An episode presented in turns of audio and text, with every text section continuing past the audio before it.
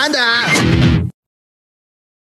¿Qué tal mis estimados herejes? Bienvenidos a Herejes, el podcast, un espacio para conocer y discutir tópicos históricos, científicos, filosóficos, de actualidad y cultura popular desde el pensamiento crítico y la evidencia disponible, intentando siempre encontrar el humor y el punto medio. Volví a leer porque la última vez creo que olvidé este, la presentación.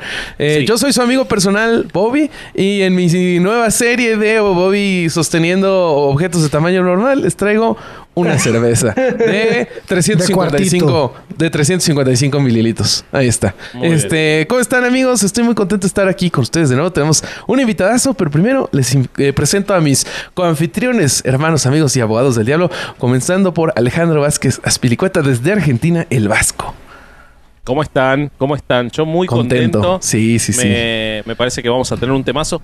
Estoy un poco sugestionado con toda la lectura del episodio y, y como que me caí en las últimas horas, entonces no sé si estoy para un electroshock, para un poco de Prozac, pero creo que es... Creo ¿Te que es, caíste en este, qué sentido? Porque ya estás grande y me, me en preocupo. sentido Sí. emocional, emocional. Ah, ok, que bueno. No. De eso sales, Todos- de eso sí sales. Todos sabemos que el viejito acá es el corsario. El, el viejito sexy. Este, se le acaba de caer el micrófono, es, es una cosa. Sí, chingada madre. Pero estoy, estoy muy contento. Episodio 151 de Herejes el Podcast. Faltan 49 para los 200. Ya casi llegamos. Ya casi llegamos. Un añito más. Te urge el 200. Sí. Siento. Sí, sí. bueno, eh, te voy a presentar, querido Vasco, al Rick Hunter de este Robotech llamado Herejes el Podcast, el corsario Wow. Alejandro Durán Eraña. Presentación mandado por Tona González. Muchas gracias.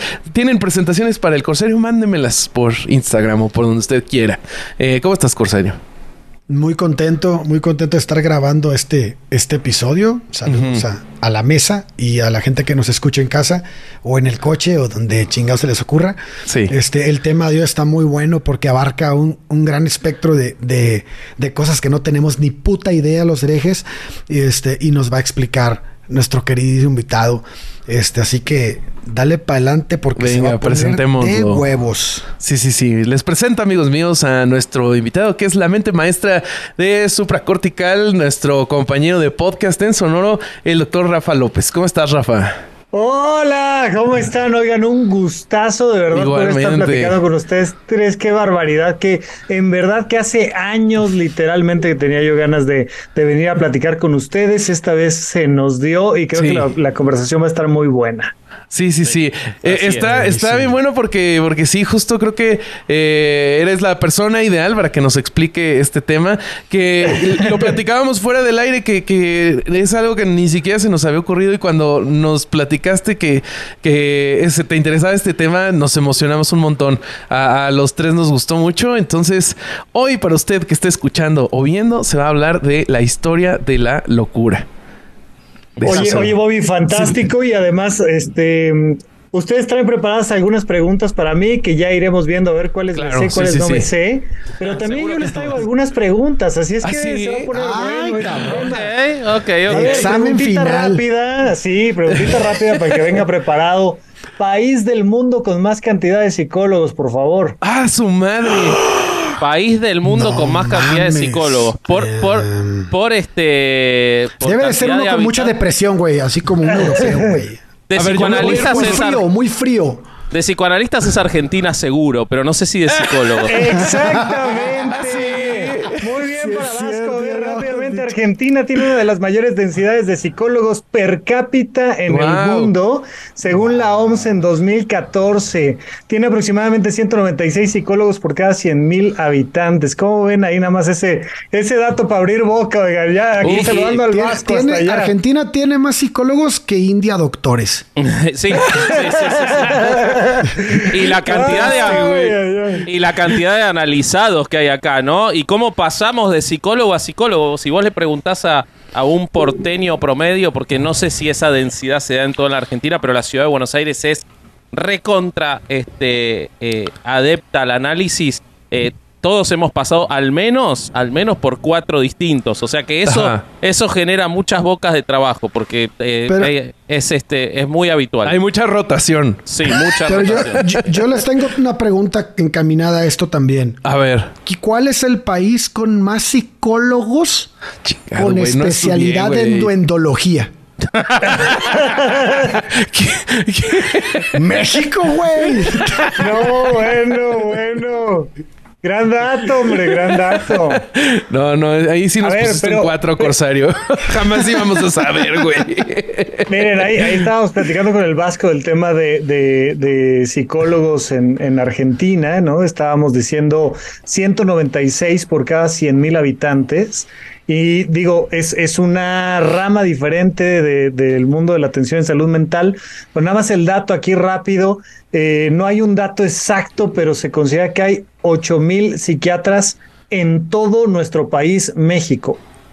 O sea, Solamente. No. nomás Es imagínate, poco, es casi nada, casi nada. Sí, o sea, muy poquito. y, y- y se decía cuando, cuando yo salí del Instituto Nacional de Psiquiatría, se decía que éramos tres mil y fracción, cuatro mil, Sí. ¿no? Yo salí en 2015. Vamos a decir que números más, números menos, pero seguro andamos abajo de 10 mil para los millones de personas que estamos en este país. Entonces, Wow. este, de ahí el eslogan de mi podcast que dice que aquí todos estamos locos, ¿no? Ya saben que Sí estamos, la verdad, sí estamos. ese gran eslogan de Yo justo te iba a preguntar lo contrario, si no era que en Argentina había tanto psicólogo porque había más loco, pero evidentemente me estás diciendo que no hay una vinculación entre cantidad de psicólogo- psicólogos y cantidad de locos, porque puedo decir No que hay, todos no los hay, mexicanos no están locos y sin atención, lo cual es más preocupante. Eso es, Yo eso es puedo, lo peligroso. puedo dar Eso fe por, por este, los dos que me acompañan en herejes Mira. sin atención, así que sí, sí, sí. unos se ponen a hacer podcasts, otros dirigen este, organizaciones políticas y no gubernamentales. Aquí estamos de todo, hombre, de todo, de todo. No Sí, pasa sí. nada. Intentamos Vamos. sobrevivir. Intentamos sobrevivir. venga, venga, venga. ¿Qué más, chicos? Ustedes dirigen, venga. Nada más era para, para saludar. Sí, sí, está- eh, pero estuvo buenísimo el dato. ¿Qué pasó, a mí, Vasco? me, a mí me sorprendió mucho cuando estaba estudiando el tema este del, del episodio, cuando estaba mirando toda la, la historia es de, de la locura, digamos, el título, que en realidad, y, y vos me lo decías un poquito antes de que empezáramos a hablar, en realidad es un término bastante Moderno. difícil de definir, ¿no? Bueno, es moderno, tendrá unos dos siglos, pero bastante difícil de definir, ¿no? ¿Qué, qué podrías decirnos como para arrancar? ¿De qué dirías vos que es un loco? O sea, ¿qué, qué, qué- a- cuando hablamos de, porque a veces se usa esa palabra con mucha liviandad, con excesiva liviandad, Sí. Incluso no solo loco se usa con mucha liviandad, psicópata, sociópata, eh, eh, esquizofrénico, se usan casi como términos coloquiales y, y todos tienen, eh, imagino, un origen y, una explicación. Pero ¿qué, ¿qué dirías vos para poder enmarcar esto? ¿Qué es un loco? Bueno, justamente por eso, por eso proponía yo el término, eh, por eso lo utilizo desde el eslogan, porque precisamente es un término tan laxo, tan amplio, tan usado de tantas maneras. eh, siempre se le acusa a los que cometen un delito de no, es que seguramente estaba enfermo, o es que está mal de su cabeza, o es que está loco, o se, se usa muchísimo cuando, cuando la gente se divorcia, no sabes cómo lo escucho del otro siempre, ¿no?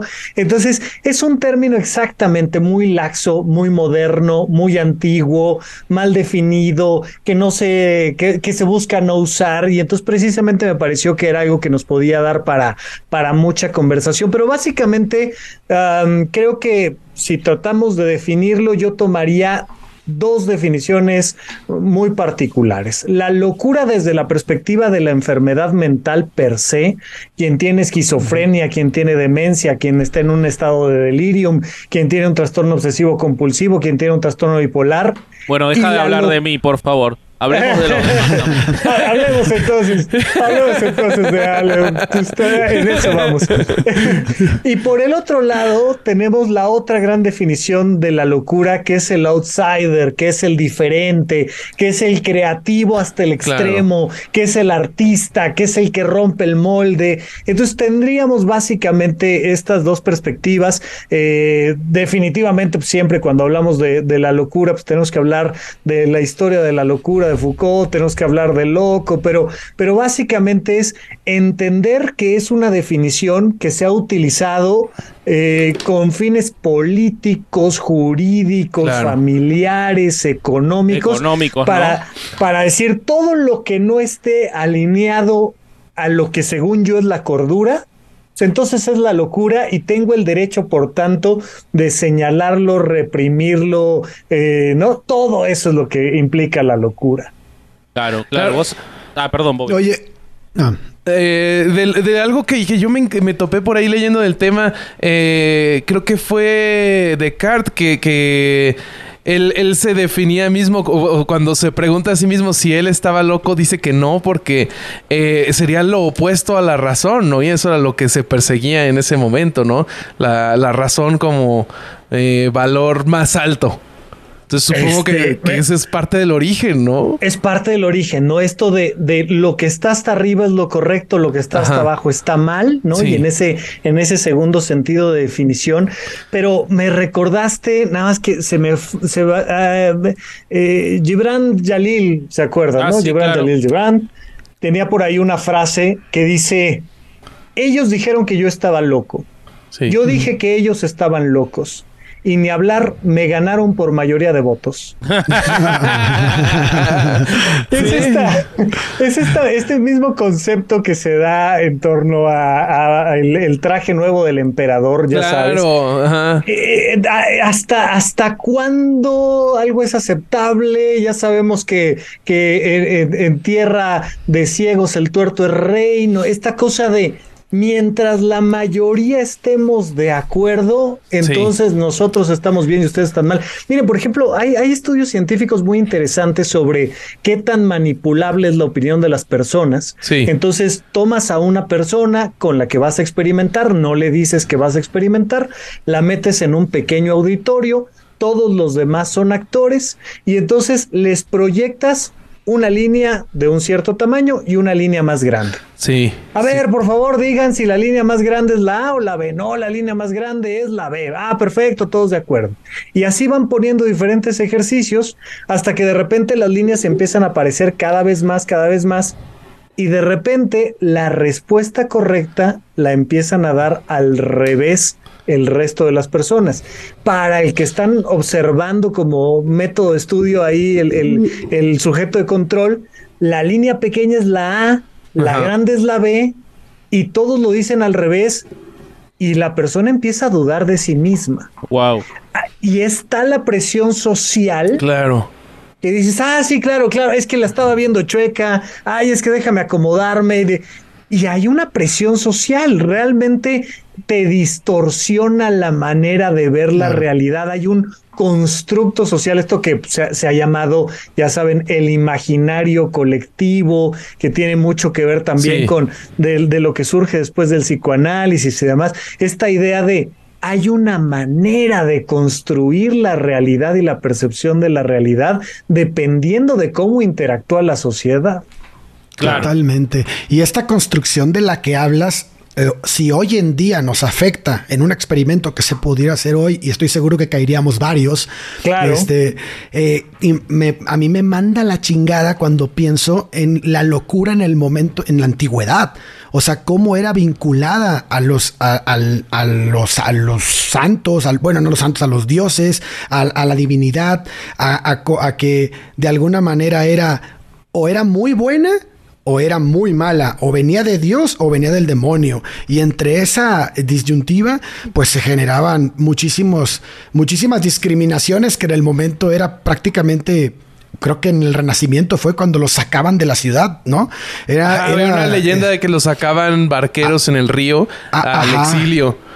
Exacto. Entonces, bueno, se avienta ahí la, historia de la nave de los locos. Yo creo que el Vasco se avienta la historia de la nave. ¿Quién se avienta? yo, yo no me sé. Yo, yo, solo encontré de este eso como leyenda, pero encontré el dato que parece que no pasaba. No sé, pero a ver, este. No, yo no tengo la, la historia del. La, la, historia cuenta lo siguiente, ¿no? Evidentemente son de esas cosas que hay quien dice que pasó, quien dice que no pasó. Y ojo que con eso nos podemos ir un poquito al tema de los hospitales psiquiátricos, pero la historia era la siguiente. Tanto los locos definición A como los locos definición B pues, eran mal vistos socialmente, son raros, ¿no? Y creo que a todos nos ha pasado estar cerca de alguien que dices, este no es como mis cuates que estamos locos, pero no tanto, este sí algo raro tiene, inmediatamente te causa una sensación de Sí, rechazo, no, ¿no? yo Entonces, me acuerdo mi mamá cuando había algún esquizofrénico en la calle o así, no lo mires porque te va a decir algo, te va a insultar, pasar de lejos, pasar rápido. O sea, esa cosa de distancia, ¿no?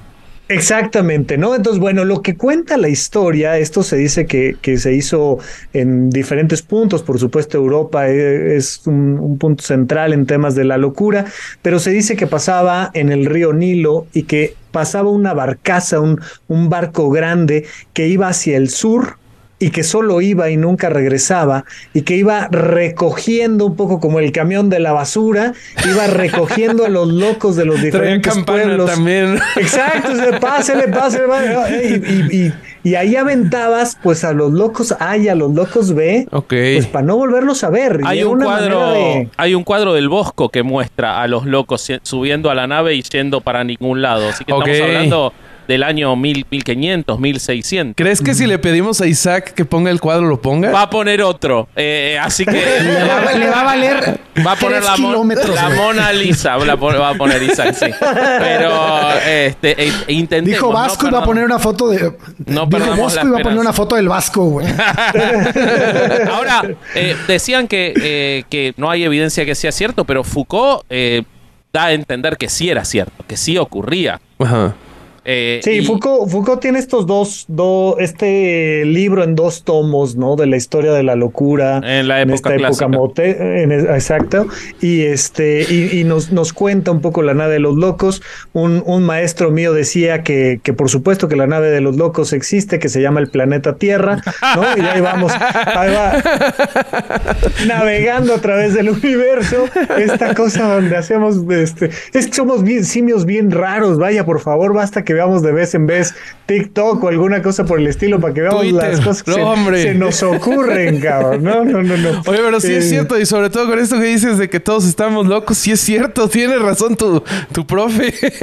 sí, sí, sí. Fíjate que, que cuando, cuando buscábamos dar este, esta, este, esta este eslogan para supracortical. Supracortical existe desde 2016 como podcast. Uh -huh. y, y, entonces estaba yo buscando algo que, que, unificara, porque justamente uno de los grandes errores que hemos tenido a lo largo de la historia en, tema, en temas de salud mental es, como vimos en Los Simpson, nosotros somos los que ponemos el sello y hay gente que tiene el sello de este está loco y este no, ¿no? Y claro, entonces esta idea de nosotros los de la bata blanca estamos bien, tú estás mal, es justamente algo de lo que ya hoy por hoy a estas alturas nos tenemos que alejar lo más posible. Y entonces buscaba yo esta, esta manera de unificar y a través de, de Alicia en el País de las Maravillas, de Lewis Carroll, pues por supuesto que hay mucho en, terma, en términos de la locura y el sombrero loco. Digo, ¿saben de dónde viene la idea del sombrero loco? ¿No es por ahí no, una no, historia más no. o menos? No, no, ver, no, no, sé. no la sé.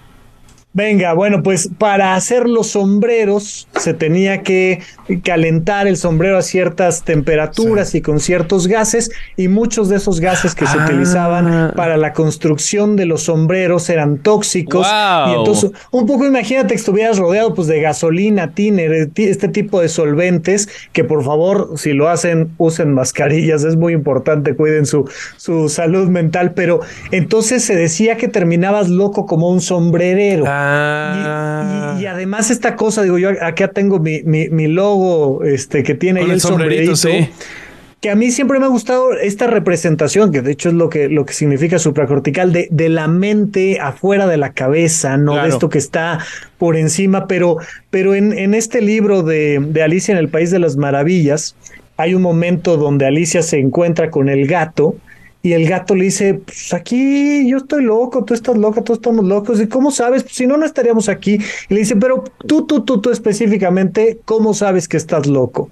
Y le dice, bueno, mira, tú nunca has visto un perro que esté loco. Si te das cuenta, los perros cuando están contentos mueven la cola y cuando están enojados gruñen. Yo sé que estoy loco porque cuando estoy contento gruño y cuando estoy enojado muevo la cola. es, es una definición de la locura muy curiosa eh, porque te habla de cómo podemos ir en contra de nosotros mismos. Y es súper común que digas, güey, no quiero ir a trabajar y vayas. Sí. Oye, es que quiero ir a la fiesta y no vas. Oye, es que quiero ahorrar y gastas. Es que quiero bajar de peso y comes. Y uno dice, no, es que estamos locos, güey. O sea, eh, quieres hacer una cosa y terminas haciendo exactamente la opuesta contra ti y te encabronas, ¿no? Dices, me enojo conmigo por estar haciendo lo que estoy haciendo y estos conflictos con nosotros mismos. Entonces, otra de las muchas definiciones que hay por ahí de locura que me encantan. Sí, eso, eh, eh, yo estaba leyendo que en, algunos trabajos o en algunas conferencias de Lacan él hablaba de eso, ¿no? De cómo eh, mucha gente que eh, él también decía, ¿no? Que todos estábamos locos o que toda la sociedad estaba loca eh, y, y, él definía como cuántas veces en consulta él recibía la, la declaración de un paciente que parecía exitoso, feliz y contaba su profunda frustración, insatisfacción, cómo solo respondía a los deseos de otro, cómo él quería hacer una cosa completamente distinta de la que era, y sin embargo ese sujeto estaba definido como cuerdo socialmente porque eh, completaba los patrones de lo que se esperaba de él, ¿no? Bueno, y, de ahí surgen estas historias fantásticas como Dr. Jekyll y Mr. Hyde, ¿no? Ya saben, claro. que es precisamente la presentación de esta dualidad de una persona que aparentemente está integrada y que tenemos este conflicto interno que va chocando entre quien soy por dentro y quien soy por fuera y resulta que el de verdad pues es el que soy por dentro y soy un monstruo histérico, depresivo y ansioso y por fuera soy una persona amable y respetable y entonces nos preguntamos eh, quién es el personaje. Ese es todo el tema de las máscaras, ¿no? De las máscaras. Eso está bien cabrón. Hey, it's Kaylee Cuoco for Priceline. Ready to go to your happy place for a happy price? Well, why didn't you say so? Just download the Priceline app right now and save up to 60% on hotels. So, whether it's Cousin Kevin's Kazoo concert in Kansas City, go Kevin, or Becky's Bachelorette Bash in Bermuda, you never have to miss a trip ever again. So, download the Priceline app today. Your savings are waiting. Go to your happy place for a happy price. Go to your happy price, Priceline. Eso, está bien cabrón porque la construcción que queremos darle a la gente de la persona que, que somos es lo que queremos que la gente espera de nosotros, ¿no? Y luego cuando estás en tu cuarto tú solo y te das cuenta de todo lo que te pasa por la cabeza, todas tus ideas, todos los, tus alcances, todas las cosas que puedes decir, no mames, esto no se lo puedo decir a nadie, güey. O sea, si digo esto que estoy pensando, este, no sé, güey cualquier cosa, a cualquier edad, ¿no? Este, eh, el, el resultado que sale de esa puerta de tu casa y platica con la gente en el exterior es el deber ser para ti, ¿no? Social, lo que es dentro, de tu construcción. Entonces, pues todos conocemos a personas que realmente no existen, güey. O sea, que están construidas, ¿no? Artificialmente, güey. Eso está bien cabrón, me manda la chingada, güey volviendo a, lo que hablábamos de Foucault, eh, eso se me hace súper interesante en el sentido de que sacando los blancos y los negros, ¿no? Que en realidad me, costaría mucho definir un extremo, pero sin duda hay gente que se daña a sí misma o puede dañar a terceros. E, eso, digamos, queda en un lugar tan claro y tan evidente que no tiene sentido plantearlo. Pero hay un gris gigantesco en el cual se hizo una construcción social de qué es la sanidad mental y qué es la locura, ¿no? De dónde está ese lugar en el que podemos transitar o no. Y me, me, llamó mucho la atención, le encuentro falencias y seguro que vos mucho más, que lo debes haber estudiado mucho más en general, pero es muy interesante cuando Foucault habla de la construcción del loco a partir de cuatro exclusiones, que es en una conferencia en Japón en la que habla de la historia de la locura. Y, y él dice, que a partir de la, época moderna, eh, a partir de posteriormente a los trabajos de Philippe Pinel y de, la, del, empezar a tener un tratamiento más humano hacia las enfermedades mentales, en realidad se construyó una nueva forma de loco que en muchas cosas se le dio una mejora, pero en otras se lo empeoró, porque eh, él dice, el loco para la sociedad actual, y esto no es casual, sino que es interesado, es aquel que está excluido de la capacidad de trabajo, porque no puede trabajar, porque no respeta consignas. Aquel que está excluido de la reproducción, es decir, está excluido de los dos elementos esenciales del avance de la sociedad, porque no puede tener hijos, eh, no puede hacerse cargo de un tercero. Está excluido del discurso y él ahí dice, antes los locos en muchas sociedades eran considerados los que decían la verdad. Esto se ve en muchas obras de Shakespeare, por ejemplo, en las cuales el loco es el único que dice las verdades que los demás ocultan. Y eso era algo que estaba el bufón de la corte y todos estos elementos. Y con el tratamiento moderno de la locura, eso se lo excluye. El, el loco no tiene voz. Tiene que estar en silencio, no se lo puede escuchar. Eh, y eh, de el juego, de la actividad social, él cuenta que en, en el Renacimiento y hasta el 1700 había una fiesta muy tradicional que era la fiesta en- de la inversión, en la cual los ricos se vestían de pobres, los pobres se vestían de ricos, los desclasados eran los poderosos y los locos eran los sabios. Y que con, con la modernidad esto se elimina. Entonces se construye un loco que es una amenaza para los que no quieren ser tratados de locos, porque el loco Ajá. queda excluido de la sociedad de una manera ya no física, no le ponen una cadena, pero que quizás es más compleja todavía.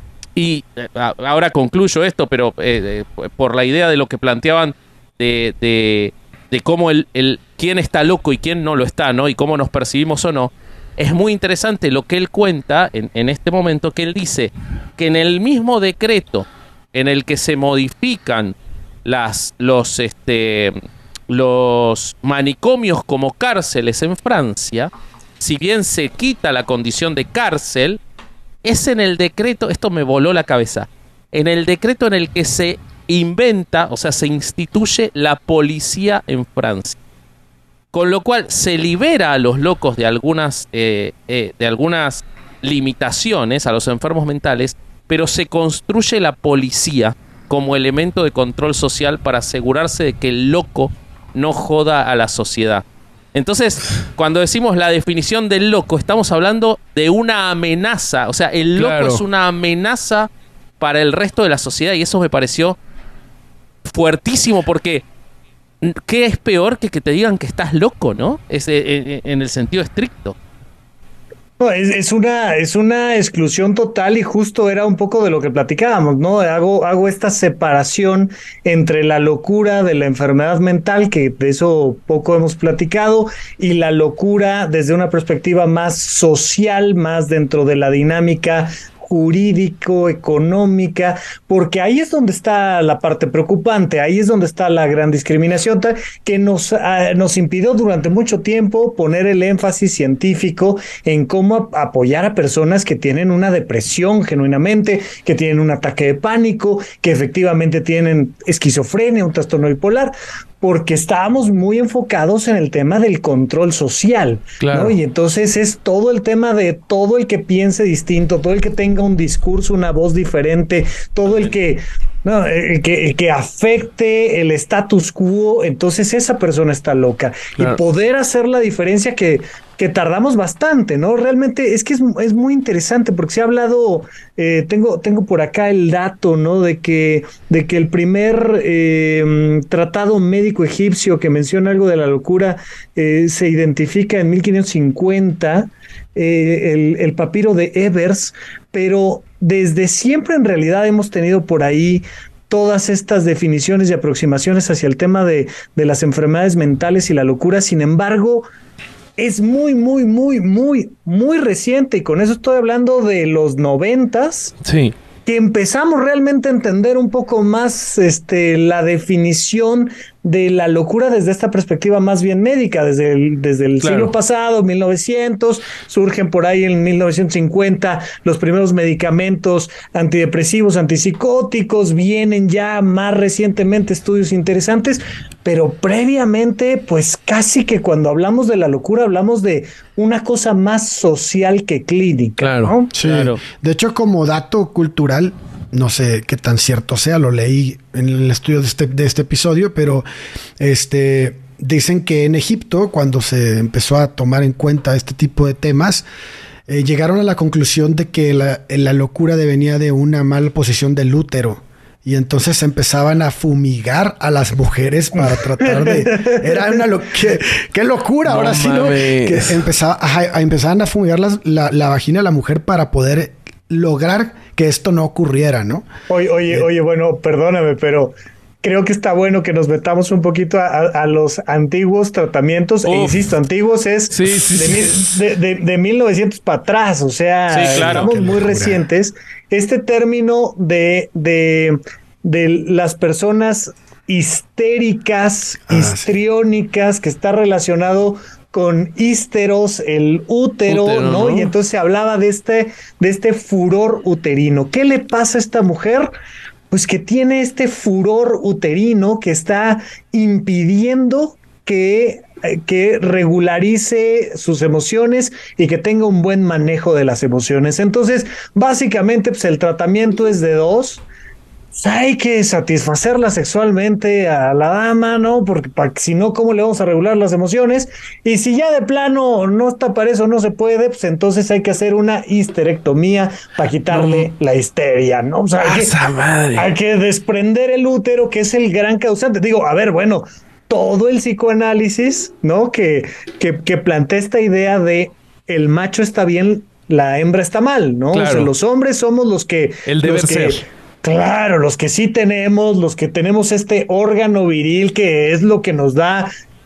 Vaya, qué, qué cosa más sana mentalmente que un varón, por favor. O sea, Claro. ni que nosotros hiciéramos matanzas o locuras o este. No, no, eso es adicción. perfectamente normal. Pero esos son los locos. Vaya. Esos son los locos que tenían insatisfacción sexual. Hit- Hitler tenía, Hitler tenía un pene pequeño. O sea, la, expli- Pequeño, ¿no? la explicación te la van a encontrar desde el. O sea, vos imaginate que hablar mal del psicoanálisis en el lugar en el que estoy yo me van a venir a buscar, ¿no? Así que- pero, pero yo, hay, algo interesante de lo que vos decís que yo leía en una de las, de las cosas mientras preparaba el episodio, que eh, el psicoanálisis no ha podido dar jamás por este tipo de prejuicios y de ideas eh, una evidencia de servir para curar una enfermedad mental grave. Jamás. Bueno, bueno, uh, bueno, es que nos, nos, nos metemos ahí, como dices, en, en terrenos escabrosos, pero sin duda alguna, a ver, este, pri- primero platicando tantito de Freud, yo esto se lo digo mucho a mis pacientes, les digo, mira, ¿sabes por qué Freud se hizo famoso? Porque llegó un día y nos dijo, todos ustedes tienen un problema con su mamá. Y todos dijimos, ah, no mames, pues sí es cierto. Pues sí, güey. O sea, a ver, dile que no a Freud, güey. O sea, o sea, ¿cómo le dices que no a Freud? Bueno, va Es pasando. algo medio eh, astrología eso, ¿no? va, va- va pasando el tiempo, por supuesto, y entonces pues, como que como que esta idea del complejo de Edipo y de quedarte atorado en la etapa anal, y como que ya no nos empezó a hacer tanto, tanto sen- sentido Claro. y empieza a haber muchísimo más tema de psicología, psiquiatría, neuropsicología, basado en evidencia científica, y entonces pues nos vamos ahora en contra de Freud, pero la verdad, hablando de la historia de la locura, pues puedes estar a favor de Freud o en contra de Freud, pero no podemos sacar a Freud. O sea, Ah, si de algo tenemos que Sí, hablar. eso es totalmente. O sea, no, no, no hay manera de, de no hacerlo, ¿no? Pero bueno, este, este, este tema de la extracción del útero, como, como que ahí otro. Otro cuadro del Bosco, el tema de la extracción de la piedra de la locura, ¿no? Ya platicábamos hace rato un poquito de, de estos temas. muy Ahora va a poner el David de Miguel Ángel, Isaac. Vaya, eh, trepanación, vamos a quitarle un pedacito de cerebro, algo. A ver, si igual no lo usa tan bien que digamos, vamos a- no lo No necesita lo va a extrañar, tanto. ¿no? ¿no? Y, y- y ahí tenemos a, a, a- a Phyllis Gates que le atravesó una varilla, ya saben, el cráneo. Es buenísima esa, esa historia es buenísima. Es buen, por favor, contale esa historia porque es espectacular. Sí, sí. Eh, si mal no recuerdo es Estados Unidos, ahorita me, me- me agarré yo solito un poco en curva, pero están construyendo las vías del tren, Sí. ¿no? están haciendo el tendido, se usaban ahí algunos tipos de explosivos, ya sabes, este, si a la fecha, nada más aquí un pequeño paréntesis, ah, Seinfeld dice que la regla más estúpida de seguridad es obligar a un trabajador a usar casco. Dice, no puede ser que le obligues a un cerebro a ponerse algo que lo va a proteger a ese cerebro que no se quiere proteger. No, ¿Qué le proteges a ese cerebro? O sea, es de- de- de- deja, deja que no se ponga casco al fin que no le ha de servir de nada. Bueno, entonces estamos en esta historia donde un trabajador está poniendo el tendido de- del tren y de repente está martillando un explosivo, genera una cosa la otra y una varilla le atraviesa por parte de la garganta, le pasa por un ojo y sale por la frente, ¿no? Ahorita como estoy viendo Como en el espejo, aceituna. eh, No, exacto, como aceituna.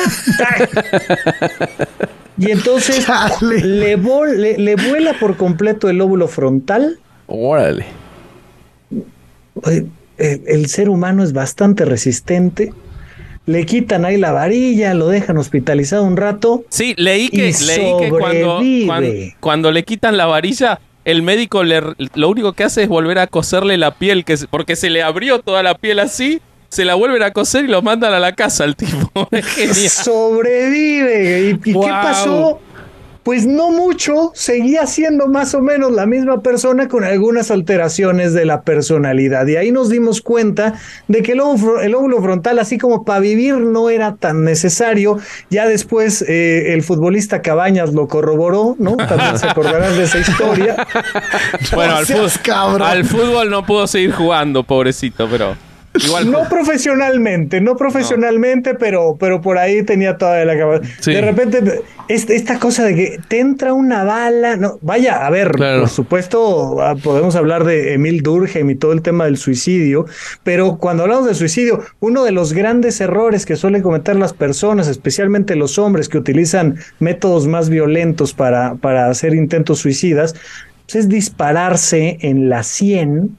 Oye, tanti- hay que saber, hay que escuchar tantito herejes, por favor, para saber un poquito de historia. Te das un balazo, te vuelves el lóbulo frontal y no te matas, por Claro. favor. Esto hay, hay algo que saber. Oigan, Sí, capaz del no bar, para acá. Te deja de gustar el helado de dulce de leche, a lo mejor. Tenés un cambio acabó. totalmente trivial en tu vida. En cambio, en cambio, Kurt Cobain, que lo hizo muy bien. Ah, bueno, hay gente que también tiene.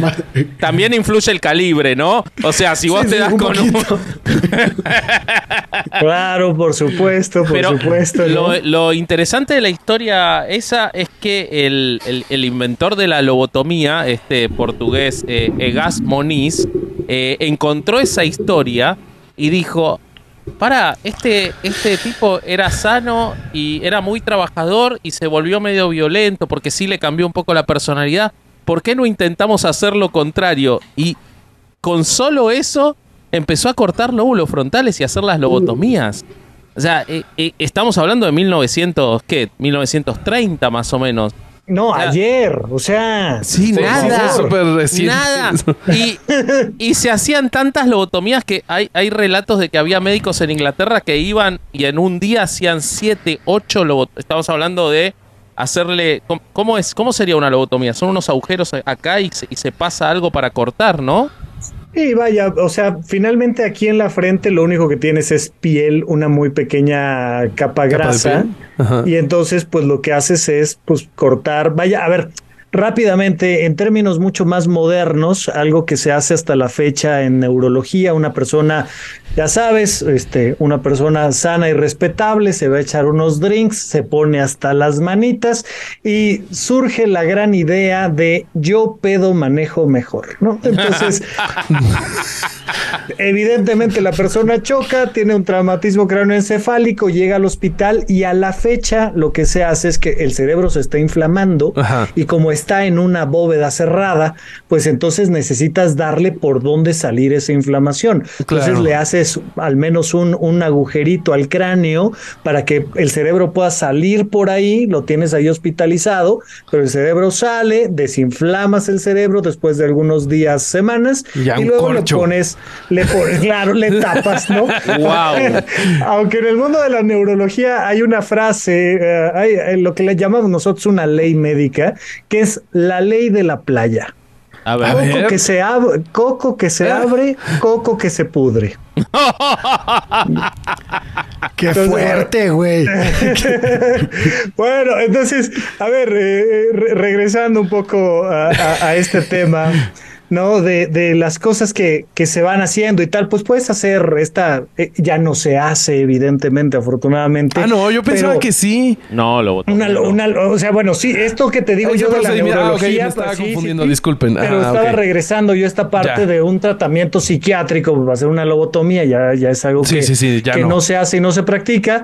Pero no sé si sepan ustedes qué ha pasado, por ejemplo, con la historia de eh, la terapia electroconvulsiva de los electroshocks. Se sigue usando, ¿no?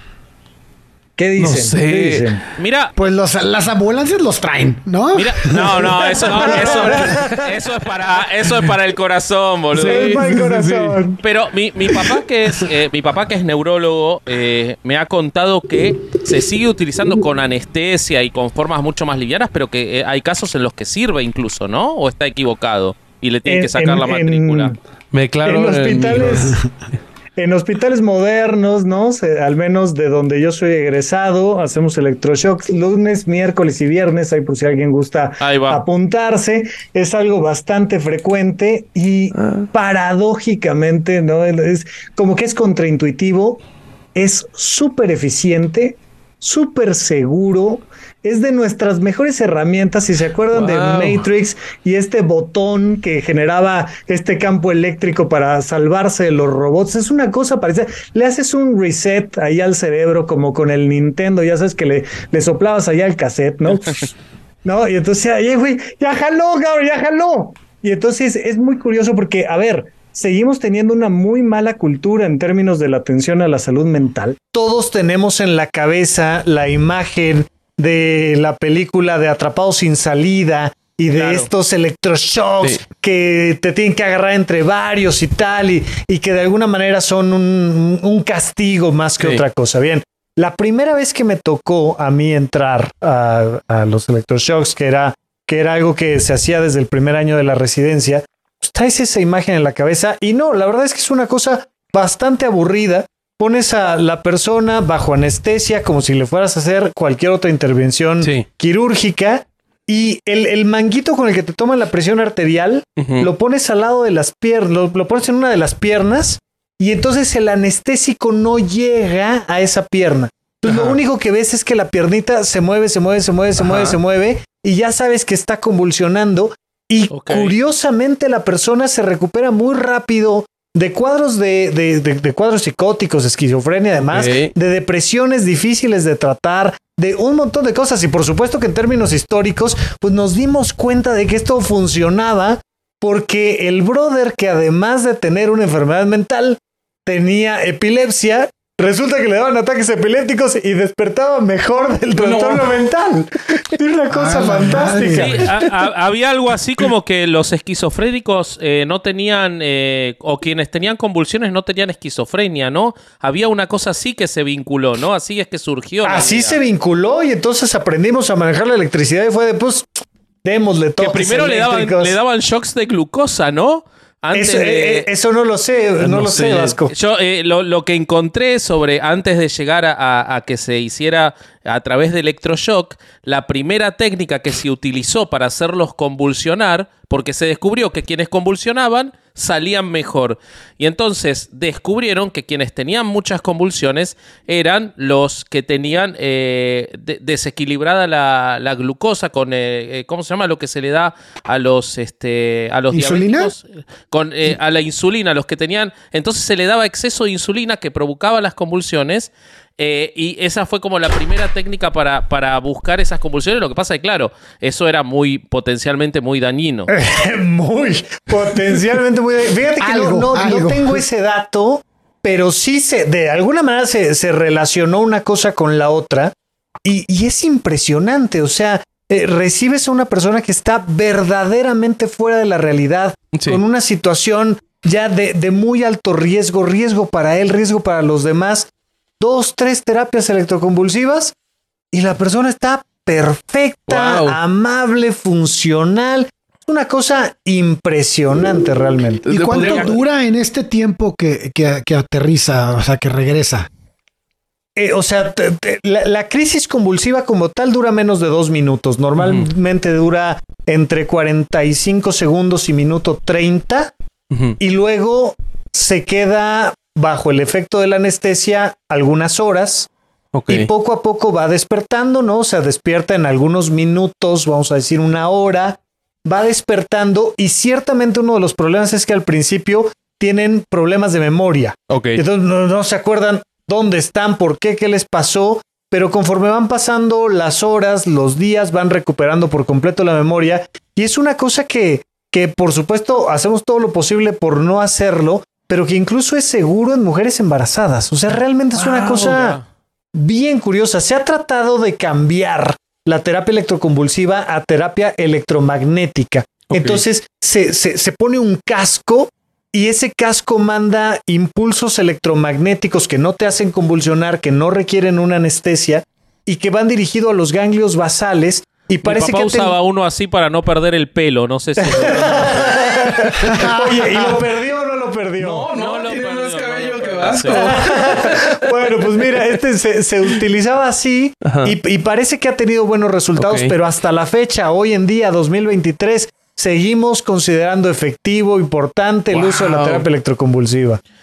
Ahora, yo, yo encontré eh, sobre, sobre ese tema que eh, la, la mala fama que tiene y por qué llegó a, por ejemplo, atrapado sin salida y, y todo eso, es porque sí hubo un momento en el que algunos lo usaban como castigo, ¿no? En un, en un primer momento. O sea, sí, sí existió esa cosa de. Eh, o sea, yo, yo leía de un, un psiquiatra que. ¿Pero lo que- conectaban a los huevos o qué? No, no lo hacían con anestesia. No lo hacían con anestesia. Ah, ¿Por qué dejas volar tu imaginación, Corsa? Pero eh, que, que aparte en Inglaterra, por ejemplo, Cada habían quien sus fetiches. Gente Ajá. a la que le habían hecho 5.000 sesiones, por ejemplo. O sea, y la habían Ah, no dejado totalmente mamón, destruida. Este, pero claro, eso, eso tiene que ver con que después, y, y- y cómo pasa esto en la cultura popular y nos queda la mala información.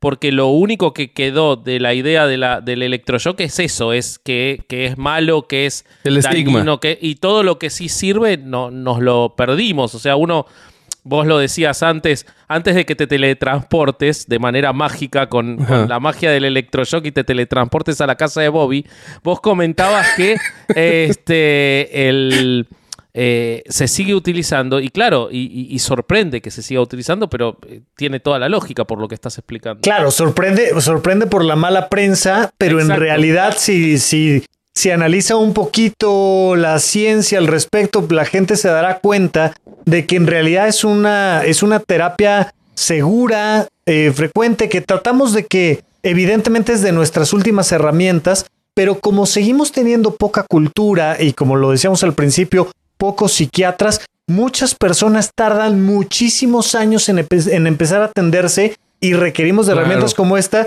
Y digo ya, nada más porque aquí el Vasco lo, lo- lo comentaba, nadie se había dado cuenta de que yo había cambiado mágicamente de Sí, sí, lugar. es la magia del cine. La Pero, magia del cine. pero un, un electroshock, ¿no? Este, cayó Sí. un rayo y nos dejó sin luz y resulta que Bobby y yo somos vecinos y le dije, güey, recíbeme y aquí estamos Sí, y aquí platicando, estamos. ¡Ey! En la casa de Bobby, ¿cómo ven? Saludos.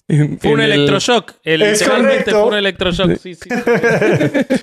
¿Qué más? ¿Qué más? Yo te quiero hacer una pregunta eh, eh, vinculada justo con esto de la mala prensa y todo esto. Sí.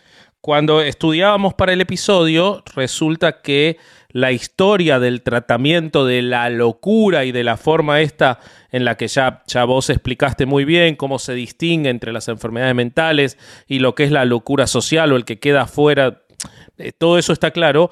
Lo, lo que, lo que yo encontraba es que hasta el en casi fines del siglo XVIII, principio del siglo XIX, los manicomios, lo- el Bedlam y todos esos lugares espantosos, eran cárceles, eran lugares donde incluso hay testimonios de en Inglaterra de un tipo al que lo tuvieron nueve años en una máquina que lo tenía agarrado del cuello todo el día, gente sucia, eran, eran espectáculos, había pasillos paralelos para que la gente espiara como un zoológico a los in- internados. Yo encontré Esa- un dato vasco de que en Francia, eh, incluso en uno de los primeros manicomios, les dieron este, herramientas de tortura y les dieron carta abierta de que se usaran como se Todo- viera. todo También, de hecho, hay, hay, hay manicomios en Latinoamérica que tienen este casi que esposas así pegadas en la pared donde los amarraban. Y madre, o sea, Todo eso Sí, existía y hubo viejos, dos o tres, dos o tres médicos en, en Francia.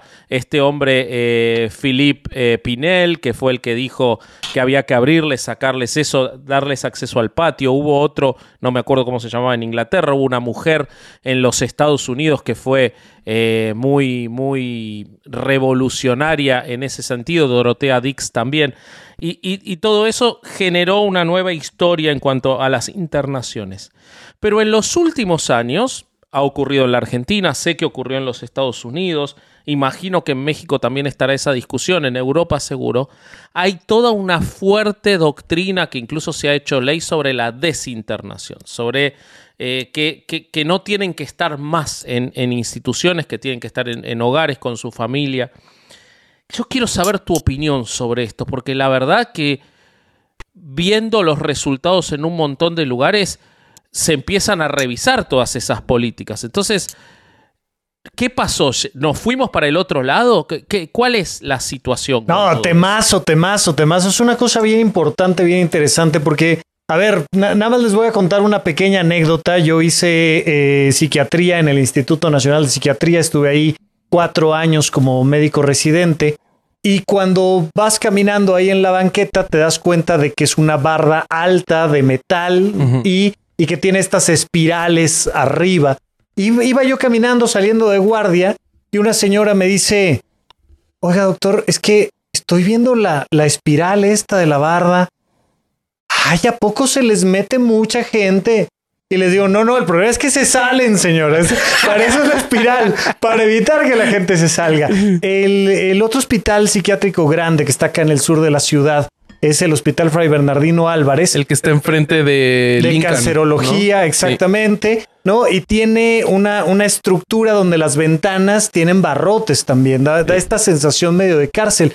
Pero es que hay un elemento muy importante, es que ciertamente hay que evitar que las personas que están hospitalizadas en un hospital psiquiátrico vayan a cometer algún acto que los pueda poner en riesgo. Sí, Fundamentalmente el tema del riesgo suicida claro. ha pasado en muchos otros hospitales que ha habido pacientes que han brincado desde el último piso, desde la azotea, Mm. desde ta, ta, ta, ta, ta. Bueno, entonces, a ver, primero decir esto, sí, se han cometido muchísimos actos horripilantes contra las personas que requerían algún tipo de Sí. atención o como ya platicamos, que tenían algún tema político, jurídico, que estaban como estos outsiders y, y que entonces bajo el criterio de que esta persona está loca, se abusó muchísimo de los derechos humanos de muchas personas. Sigue habiendo hasta la fecha en México y en muchas partes del mundo esto que acá le llamamos granjas, que son lugares donde simplemente recluyen a personas que tienen alguna adicción al alcohol y tal y no, no tienen ningún tipo de tratamiento. Y entonces, ciertamente es muy reciente que existan hospitales como el Instituto Nacional de Psiquiatría, como el Fray Bernardino Álvarez, donde sí se resguarden los derechos humanos, sí se atienda adecuadamente, sí haya un factor científico importante. Y normalmente, por ejemplo, donde yo hice la, la especialidad, la gente nunca está más de 20 días, 21 días. Lo, lo habitual son tres semanas y la gente está tres semanas porque tanto antidepresivos como antipsicóticos tardan días en hacer efecto. Entonces, en lo que empiezas ese tratamiento, una persona que está en una situación de riesgo, necesitas cuidarla y tenemos personal altamente capacitados desde enfermería que tiene una especialidad en atención a personas que tienen problemas de salud mental y hay un cuidado importantísimo de los derechos humanos, de la salud de la gente, pero ahora hubo reformas a la ley y se está buscando que de alguna manera desaparezcan los hospitales psiquiátricos en México y que se integre la atención en salud mental a los hospitales generales regulares. ¿Cuál es el problema de esto y cuál es mi opinión? Si no tenemos la infraestructura adecuada en México, y lo digo así tal cual, para dar la atención que requerimos eh, los pacientes que eh, tienen una enfermedad física normal, común, recurrente, habitual, pues mucho menos tenemos las condiciones adecuadas para atender a pacientes particulares, Claro. como alguien que tiene un ataque de pánico, un episodio Claro. psicótico, un episodio de manía. Sí se requieren cosas como, por ejemplo, que los consultorios tengan una puerta de entrada y de salida, porque no rara vez el médico tiene que salir por seguridad del lugar. Y, y- y en un consultorio regular donde solo tienes una puerta por la que entras y por la que sales, Sí. te puede poner en una situación de riesgo. Entonces, Claro, podés quedar encerrado. Claro, a ver, por supuesto que necesitamos atención en hospitales que resguarden la salud y la integridad de las personas, pero esta idea que tenemos de que mágicamente vamos a tener hospitales generales que puedan dar la atención necesaria, yo lo dudo bastante, ojalá me equivoque, porque además un poco ya está en la ley, así es que pues va- vamos a ver. Pero eh, el, el- el- el fracaso de eso se está viendo. O sea, en, en Estados Unidos el aumento de personas con trastornos mentales viviendo en la calle Sí. es gigantesco porque se de- seguramente de buena intención se impulsa esta idea de en ningún lugar va a estar mejor que la familia, los hospitales comunes, la pero eso termina no ocurriendo y tampoco existe más el lugar donde podían tener y entonces lo que se ve, eh, se ve- en la ciudad de Buenos Aires se ve, pero eh, es impresionante en Los Ángeles, en San Francisco, en Nueva York, la, la enorme, enorme, enorme mayoría de las personas que viven en la calle tienen eh, padecimientos mentales hoy en día. Vasco, te, Claro, te- es te como más excluyente, ¿no? Es, Sí. Excluye a este sector de la población. le, Sí, le hay- quitas hay un esa- factor de ese atención. bu- Ese, buenismo de el manicomio es horrible, el sanatorio es horrible, pero la realidad te termina dando el cachetazo de que no terminan en un lugar mejor, terminan viviendo la, mucho, calle. ¿no? A ver, Probablemente no, es que no todos tienen, to- no todos tienen la oportunidad. En mi caso, en la familia de mi mamá, yo tengo un tío con esquizofrenia, güey. Y este, y la verdad es que a veces necesitas ese tipo de lugares porque Claro. pues la, la familia no puede con eso. O sea, no, no, a veces no tiene las herramientas, güey. O sea, para eso es, es para eso es. Porque si bien te tienes que tener un, un cierto este estudios o que te preparen para tener a ese tipo de pacientes en casa y se puede, porque claro que se puede, pero también tienen episodios en donde no se puede, güey, y que tienes que tener este tipo de lugares forzosamente. Si los quitas, estás desarmando a la gente en, y esto es el sector de la población que puede tener acceso a, a la, a la- a la medicina, al, al- al- al consultorio, al doctor, que te puede explicar cómo funciona y cómo hacerlo en casa. Y que están medicados, que puedes pagarla, güey. O sea, imagínate la gente que no, que es de la que tú hablas, Vasco. O sea, estás dejando fuera a, a un montón. Hasta se me hace clasista el- el- la ley, güey. O sea, No, no, hay mu- es una pero perdón, hay, hay mucha gente que está en esa situación que es de familias de clase media que tiene que ver con, También. con una imposibilidad o un desinterés, ¿eh? Porque Y los abandonan, los abandonan a- en la calle. Exacto, apelar Claro, a la güey. buena voluntad de la gente sabemos que Sí, es un no, no mames. Sí. Y, y la otra cuestión, eh, Rafa, es eh, hay muchas legislaciones que apelan a la internación voluntaria, ¿no? O a la expresión de, de la persona. Eso, eso es muy difícil de conjugar en la realidad, ¿no? Es, es un problema. La, la- la gran mayoría de las personas que requieren atención en salud mental sí están en condiciones para dar su autorización Ah, ¿sí? de cualquier tipo de tratamiento, porque, por ejemplo, en el Instituto Nacional de Psiquiatría tenemos cinco áreas, cinco, le llamamos tratamientos, vamos a llamarle pabellones, donde cuatro están destinadas a mujeres y la mayoría son temas de depresión, de algunos otros temas de trastornos alimenticios y demás, porque los hombres normalmente no buscamos atender nuestra salud mental, ¿no? Entonces, hay un tratamiento para hombres, hay cuatro tratamientos para, tratamientos para mujeres y en el tratamiento para hombres normalmente son cosas pues esquizofrenia, cosas agresivas, trastorno bipolar, temas Muy de difícil de sustancias. ignorar. Difícil de ignorar, es algo que evidentemente pasó y tronó en casa y en cara y bueno, y ni hablar y termina en una situación como esta. Bueno, la gran mayoría de las personas que requieren una hospitalización sí entienden que tienen un problema y sí firman y autorizan y ellos están pidiendo ayuda, normalmente ellas. Pero uno de los problemas que tiene enfermedades como la esquizofrenia es que se enferma eso que te hace darte cuenta de que estás enfermo. Y entonces no sabes que no sabes. que no sabes. Entonces es como si de repente, eh, no, yo, yo estoy aquí platicando y de repente llegan unos policías, unos señores, unos y me dicen que yo me metí a la fuerza, que no es cierto que yo tengo un podcast, que a mí nadie me invitó a herejes, que pues por supuesto que la sensación que te va a dar es De es mucho shock, claro, ¿no? me, me están agrediendo.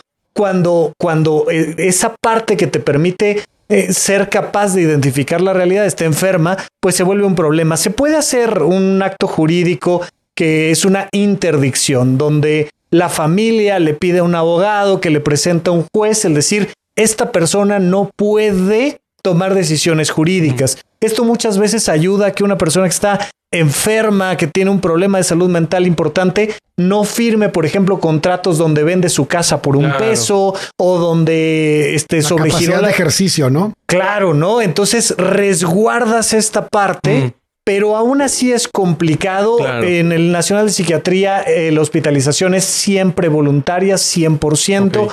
En el Fray Bernardino Álvarez, ahí mismo tienen un representante del Ministerio Público que puede ayudar durante algunas horas para una hospitalización involuntaria. Pero es todo un tema. ¿eh? Sí. O sea, mm, estamos lejos todavía de tener la mejor atención que requerimos. Oye, y, ju- y justo, este, pues, eh, de, de- de todo lo que nos estás platicando, pues se- eh, veo que se ha pasado desde un punto donde eh, se etiqueta, ¿no? Al loco, este, y si no es, eh, eh, su locura no beneficia a ciertas instituciones o a ciertos paradigmas, pues eh, se castiga, ¿no? O se, se, eh, se le da un trato de que se excluye de la sociedad. Y por lo que nos estás contando, ahora el trato ha cambiado y, el- em, los procedimientos van más dirigidos al bienestar del paciente. Y, o sea, ¿cómo, ¿cómo es que se ha logrado esto a través de la historia? ¿Cómo es que la medicina psiquiátrica logró el cambio de, ok, te excluyo porque no le haces bien a todos, a cómo te puede ayudar a ti como paciente? Dos cosas muy importantes, ¿no? Primera, el método científico es abrumador. Entonces, desde que empezamos a hacer ciencia de verdad, nos empezamos a dar cuenta de qué sí y qué no. Y por ahí de 1950 surgen los antipsicóticos y los antidepresivos.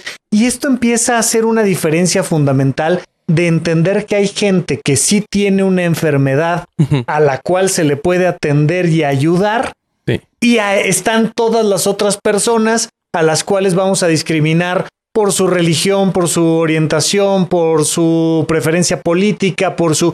Y entonces esto que llamábamos al principio la locura, pues se parte en dos y tenemos ya nada más a las enfermedades mentales, a los Sí. trastornos mentales más propiamente dichos, y ya entendemos que por otro lado están las personas políticamente incómodas, los Claro. artistas, lo, pero ya empezamos a separar esto y afortunadamente ya le estamos ayudando cada vez más a personas que realmente requieren una atención distinta. ¿Quieren que les cuente una historia linda eh, que, que- que seguramente la conoce Rafa, pero no sé si ustedes dos? Yo sí, yo sí. Yo siempre quiero historias lindas. ¿Escuchaste Rafa hablar, eh, seguramente que sí, del pueblo de Gil en, en eh, Bélgica? No, cuéntame, cuéntame. Bueno, eh, me parece que está buenísimo como para poner, eh, para hacernos reflexionar de un montón de cosas. Gil es un pueblo de Bélgica. eh, la historia cuenta que había un rey de Irlanda que en el año más o menos 1300 que enviuda. Y cuando enviuda, ahora se supone por todo el relato de, de- de su vida, que era esquizofrénico este rey, se obsesiona con que la mejor eh, nueva cónyuge para, para que sea su nueva reina era su propia hija, que se llamaba Dimna. Dimna, por supuesto, no quería casarse con su padre, estaba muy asustada y se escapa a Bélgica, a este pueblo llamado Giel. Eh, el padre la persigue, la busca, la encuentra e intenta casarse con, con ella nuevamente. Todo el mundo notaba que el padre estaba claramente eh, desvariando, que no estaba en sus cabales. Dimna se sostiene en su posición, se opone al casamiento y el padre la termina decapitando en este pueblo. Eso Creo provoca... que estaba bonita la historia, güey. Sí, te prometo, que está, te prometo que está bonita. Es una ¿Le muerte, pusieron la cabeza o qué chingados? es una muerte, una muerte por un montón de vidas. Eh, Dimna se transforma en la santa de los locos y de los desvaríos mentales, por cómo ella había resistido ante todo esto. Y ese pueblo, desde hace siete siglos, es un lugar en el que, les estoy hablando 1300, 1400, 1500, no se detuvo nunca esto.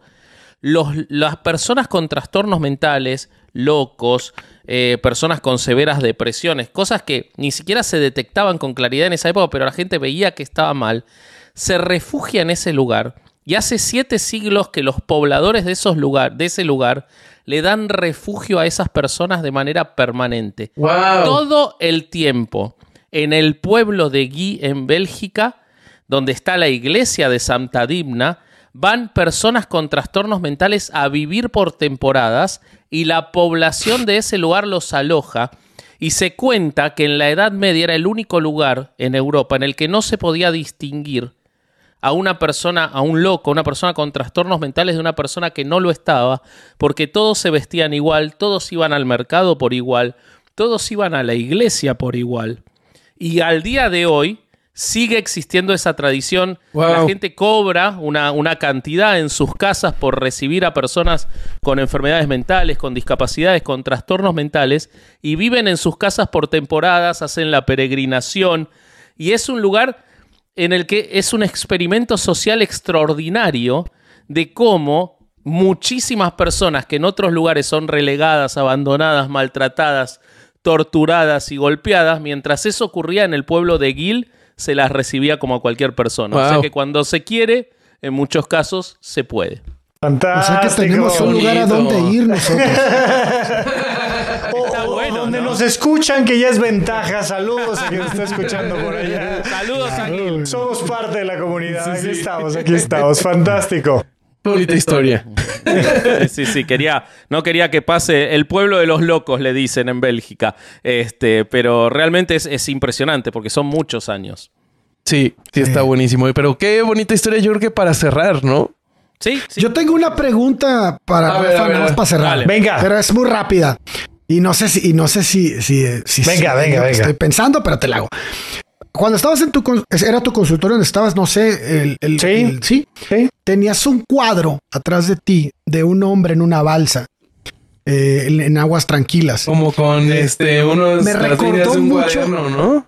Me recordó mucho a la película de Mente Indomable, güey. Pero en la, en la película de Mente Indomable eran como aguas muy, muy este, Agitado. muy agitadas. Ajá. Te- yo te quiero preguntar, este, si el cuadro tú lo pusiste o algo así, o eh, tiene alguna referencia. Eh, no tiene una referencia en particular, lo encontré en una galería en Valle de Bravo.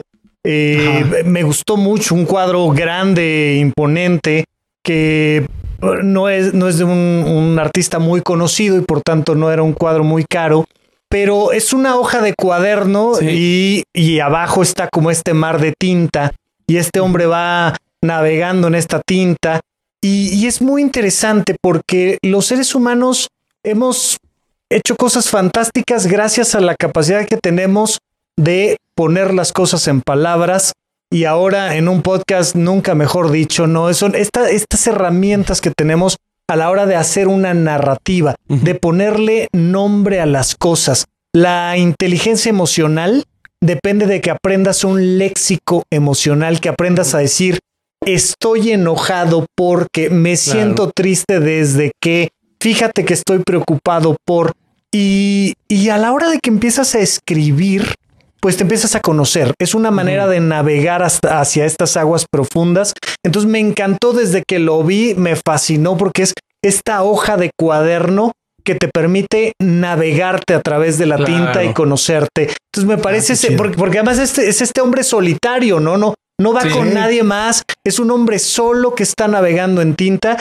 Y bueno, eh, las palabras son el elemento fundamental. Además, si algún día dejamos atrás esta, esta época infantil y adolescente de la humanidad, será gracias a las conversaciones, gracias a los que nos escuchan, gracias a los que hablan, gracias a que tengamos esta oportunidad de, de hablar, de poner las cosas Sí, en palabras en vez de ponerlas en armas, en vez de ponerlas en discriminación, en vez de ponerlas en violencia, ponerlas en palabras y pues un poco por eso va el cuadro y un poco por eso hacemos podcast. Sí. Sí, sí. Que ya, córtale aquí. Qué bonito pensamiento. Sí, sí, sí, este, me encantó, me encantó el pensamiento. Pues sí, que si quieren, este, pasemos al final del podcast, pero antes, cuéntanos, eh, Rafa, cómo te encontramos en redes, eh, cómo encuentra eh, la gente tu podcast, todo lo que quieras anunciar. Muchísimas gracias. Ya saben que eh, herejes y, y supracortical son hermanos en Sonoro, que es Eso. parte del equipo. Y bueno, por supuesto, lo mejor sería, los invito a que escuchen el podcast de Supracortical. Tenemos más de 400 episodios ya arriba, es un montón de contenido y seguramente algo interesante encontrarás. Y me encuentran en todas las redes sociales como arroba rafarufus con doble red medio. Y por favor, por favor, cuando quieran, están invitadazos al podcast. Con y mucho cuando gusto. me invi- cuando Sí, sí, queremos. de regreso el también. tema y se hace esto. Se Ya, hace. Y- Queda. Sí, sí, nosotros encantados. Y nosotros, amigos, tenemos algo que anunciar. Sí, tenemos que A anunciar ver, adelante. que estamos eh, en la semana posterior al episodio 150. Como Ah, sí, cumplimos ya los episodio 150. 150, así que durante toda la semana del episodio 150 a este 151, o sea, hasta el siguiente miércoles de que se está estrenando esto, un contenido por día en Patreon. eh, todos contenidos diferentes, contenidos de nosotros tres, de Caro, un montón de cosas en Patreon. Y vamos a terminar con una reunión con Patreons de todos los nuevos que se hayan suscrito en estas dos semanas en realidad que son. Así que ahí los esperamos eh, y tenemos novedades con el merch. Pueden buscar los links en, en la descripción y creo que nada más, Roberto. Eh, creo que es todo, sí. Y búsquenos en redes sociales para que vean nuestros TikToks tontos. Este, estamos en todos lados como herejes el podcast, ahí búsquenos. Y eh, individualmente estamos como vasco.org, corsario.org, bobby.org. Exacto. Ahí búsquenos, búsquenos. Los queremos mucho. Muy bien. Y creo que es todo. Entonces, este fue otro domingo de no ir a misa y escuchar herejes el podcast. Vámonos. Vámonos. Adiós.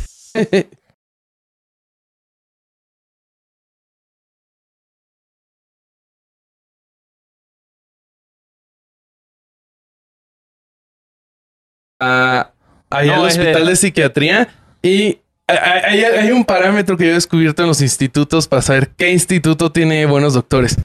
Los doc- doc- de los institutos con doctores y doctoras guapos. Ajá. Son los, los hospitales buenos. Porque son tan exclusivos y tienen tan buena reputación y. que hasta se dan el lujo de escoger a los doctores guapos. Exactamente.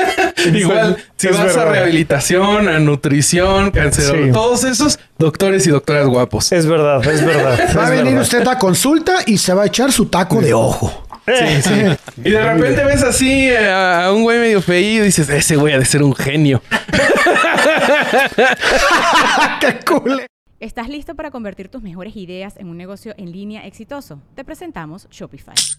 Tal vez no lo sabías, pero nuestro podcast More Than Mamis es un negocio y lo empezamos por supuesto para desahogarnos y hablar sobre la maternidad, no para convertirnos en expertas de ventas y del e-commerce. Así que sí, necesitábamos ayuda para vender nuestro merch y poner en marcha nuestra tienda. ¿Y cómo suena con Shopify? Llegó otra venta. Shopify es la plataforma de comercio que está revolucionando millones de negocios en todo el mundo. Ya seas un emprendedor desde tu casa o desde donde sea, Shopify es la única herramienta que necesitas para iniciar, administrar y hacer crecer tu negocio sin dificultades. Con Shopify puedo gestionar pedidos, envíos y pagos desde cualquier lugar, brindándote toda la información y estadísticas de tus ventas al detalle. Regístrate para un periodo de prueba con tan solo un dólar al mes en shopify.com barra sonoro, todo en minúsculas. Ve a shopify.com barra sonoro para llevar tu negocio al siguiente nivel. Shopify.com barra sonoro.